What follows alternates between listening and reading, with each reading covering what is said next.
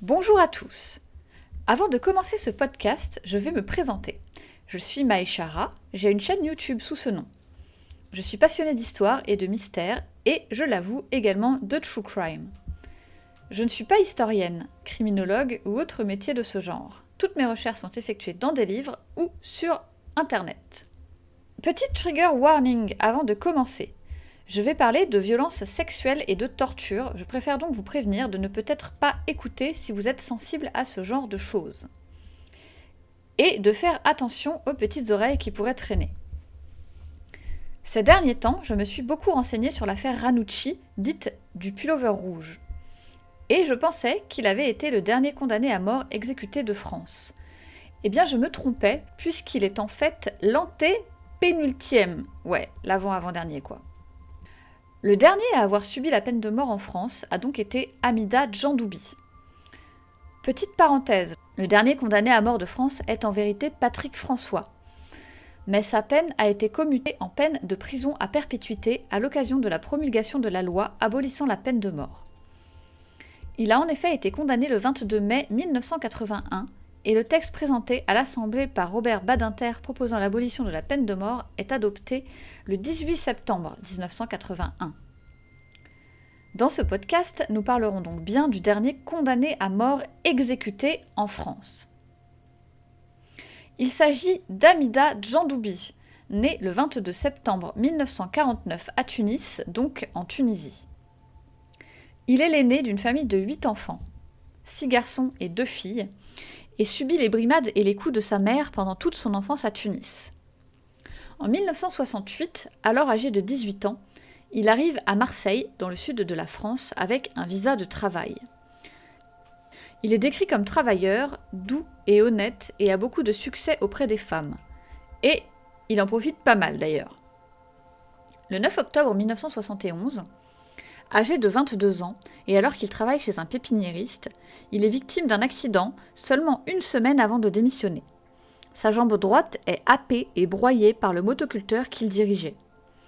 Il est amputé juste au-dessus du genou, et comme il le dit lui-même, c'est à partir de ce moment-là qu'il commence à vriguer.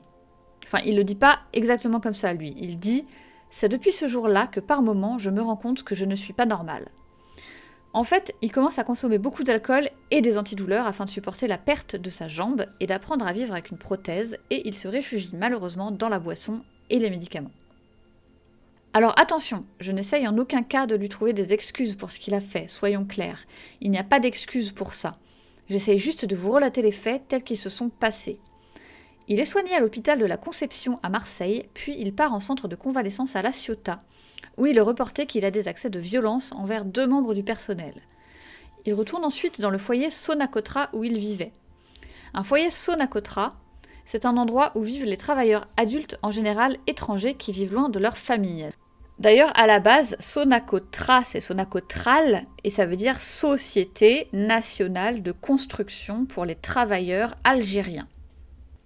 Lors de son hospitalisation, il fait la rencontre d'Elisabeth Bousquet, qui est âgée de 18 ans, et dont le papa est le voisin de chambre d'Amida. Elisabeth, c'est une jolie jeune fille originaire de Langogne, en Lozère. Elle naît le 29 avril 1953 et elle est la cadette de quatre enfants. Elle ne vit pas avec ses parents qui, eux, habitent à Marseille pour travailler. Après sa dernière année de lycée, elle emménage à Marseille chez ses parents et arrête arrête l'école. Elle prend un boulot de babysitter et également de femme d'entretien pour un cabinet de kiné dont elle reverse intégralement le salaire à ses parents pour les aider financièrement.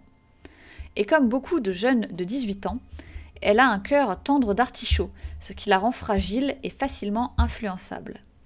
À ce moment de sa vie, sa mère décide de quitter son père et ses deux grands frères ainsi que sa grande sœur ont également quitté le nid. Elle se retrouve donc dans une situation affective difficile elle se sent seule, et il ne faut pas oublier que Jean Doubi est un très beau jeune homme de 22 ans. Elle tombe très amoureuse de lui, et petit à petit son emprise se resserre. Au cours de l'année 1972, elle s'enfuit pour vivre avec lui. En mai 1973, soit deux ans après, Elisabeth porte plainte contre son ex-compagnon car il la bat et la force à se prostituer. Un soir, il la contraint à avoir des relations tarifées avec huit hommes.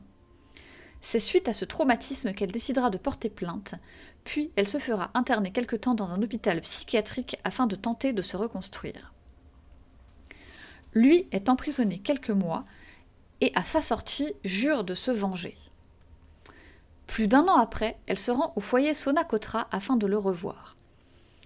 À ce moment, Jean Doubi fait ménage à trois avec deux jeunes filles de 15 ans, Annie et Amaria, qu'il prostitue et qu'il bat également.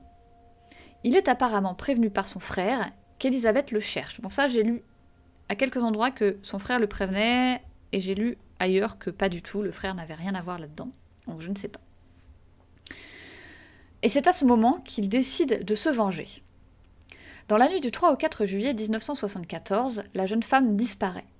Trois jours après, soit le 7 juillet 1974, son corps est retrouvé dans un cabanon en pierre dans un village à côté d'Aix-en-Provence par des enfants qui se promenaient.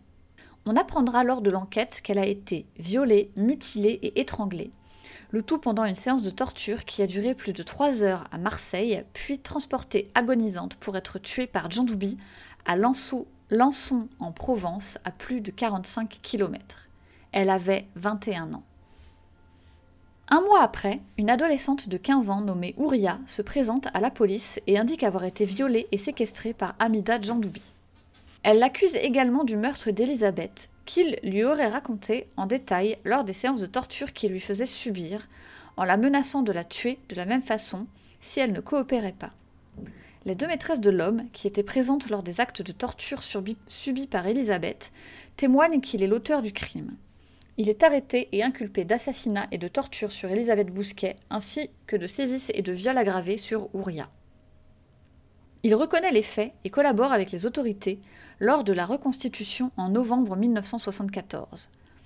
Il est dit dans un article que lorsqu'il était petit, sa mère, en guise de punition, lui insérait de la harissa dans le rectum, donc dans l'anus. Si vous, si vous, ne savez pas ce que c'est la harissa, c'est une purée de piment rouge originaire de Tunisie. Apparemment, c'était l'une des tortures récurrentes qu'il faisait subir à ses victimes. Ouria mentionne l'avoir subi dans le podcast dont je vous parlerai un peu plus tard. Le procès se tient à Aix-en-Provence le vendredi 25 février 1977 et il est reconnu coupable de viol, torture et assassinat avec préméditation. Sans circonstances atténuantes, même s'il avait essayé d'amadouer le jury avec son handicap afin de bénéficier de leur clémence. Il est alors condamné à la peine de mort. Son pourvoi en cassation est refusé le 9 juin 1977. Donc le pourvoi en cassation est trouvable sur Internet, si vous voulez euh, aller lire. Un recours en grâce est alors adressé au président de la République Valéry Giscard d'Estaing en août 1977. Mais cette grâce est refusée le 9 septembre 1977, soit la veille de la date prévue pour son exécution. Je vais vous lire euh, la lettre que j'ai trouvée également euh, sur Internet. Tribunal de grande instance de Marseille, parquet du procureur de la République, Marseille, le 9 septembre 1977. Le procureur de la République prêt le tribunal de grande instance de Marseille à monsieur maître Goudaro, avocat au barreau de Marseille. J'ai l'honneur de vous faire connaître que, suivant décision de monsieur le président de la République, le recours en grâce du nommé Amida Djandoubi a été rejeté. En conséquence, l'arrêt de la Cour d'assises des Bouches du Rhône, qui a condamné à la peine de mort Amida Djandoubi, sera ramené à exécution le samedi 10 septembre 1977 à 4h15. Je vous adresse la présente notification pour vous permettre d'assister votre client. Veuillez agréer, mon cher maître, l'assurance de ma parfaite considération, le procureur de la République. Au moment de sa condamnation, le débat sur la peine de mort est très animé en France. On se doute qu'elle va bientôt être abolie, à tel point que l'avocat de Jean Doubi est persuadé que son client va être gracié. C'est justement l'affaire Ranucci, dont on doute encore maintenant de la culpabilité, qui a commencé à éveiller les consciences françaises sur la peine de mort. Pour eux, c'est donc une très mauvaise surprise lorsque l'exécution est maintenue. Elle aura lieu à la prison des Baumettes à Marseille le 10 septembre 1977 à 4h40. Les Baumettes, c'est une prison euh, française tristement connue pour ses conditions de détention insalubres et sa surpopulation carcérale. J'ai trouvé une vidéo dans laquelle un homme, et j'ai d'ailleurs trouvé ça assez dommage que ce soit un homme, lit les trois pages écrites par la juge d'instruction Monique Mabelli, commise d'office pour assister à l'exécution et bah même en sachant que le mec a torturé, violé et assassiné son ex-compagne de 21 ans et torturé et violé d'autres euh, jeunes, très jeunes femmes, ça fait bizarre. Je vous conseille d'aller l'écouter si vous avez euh, le cœur bien accroché. Si vous euh, ne sentez pas de l'écouter, je l'ai trouvé en version papier. tous les liens sont en barre d'infos de ma vidéo YouTube. si vous voulez plus d'informations, n'hésitez pas à aller jeter un œil. À partir de là, je vais parler un peu des derniers moments du condamné. Donc c'est un peu difficile à entendre, je préfère vous prévenir. Pour l'exécution, l'avocat général arrive en dernier, une vingtaine de gardiens le suivent, il y a des couvertures sur le sol pour étouffer le bruit des pas. Le condamné sommeillait, il avait donc sa jambe artificielle, on lui fait euh, remettre, il est silencieux et semble résigné. Il est jeune, il a les cheveux très noirs, il est bien coiffé. Il est beau, mais il a le teint livide et des cernes sous les yeux. Il fume deux cigarettes, boit un demi-verre de rhum. Il demande une troisième cigarette, mais elle lui est refusée. Il sera le dernier guillotiné d'Europe. Le témoignage de Monique Mabelli est transmis par son fils à Robert Badinter en 2013, puis communiqué au journal Le Monde avec l'accord de sa famille, car la doyenne des juges d'instruction de Marseille est décédée en 2012. En 2020, Ouria, la jeune femme qui a dénoncé Jean Doubi à la police, s'exprime pour la première fois dans un podcast, L'instant où, de Dominique Rizet, où elle raconte son calvaire, sa fuite et sa reconstruction.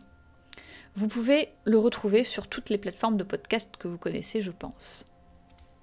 Elle a aujourd'hui 62 ans et vit à Cassis, dans les Bouches du Rhône. Honnêtement, j'ai écouté le podcast, il est super dur, mais cette femme Ouria, c'est une guerrière. En plus d'avoir été abandonnée par ses parents, elle se fait enlever avec la complicité de deux filles, des deux filles qui vivaient avec Jean Doubi. Elle se fait violer, torturer, électrocuter. Et elle trouve la force de se sauver.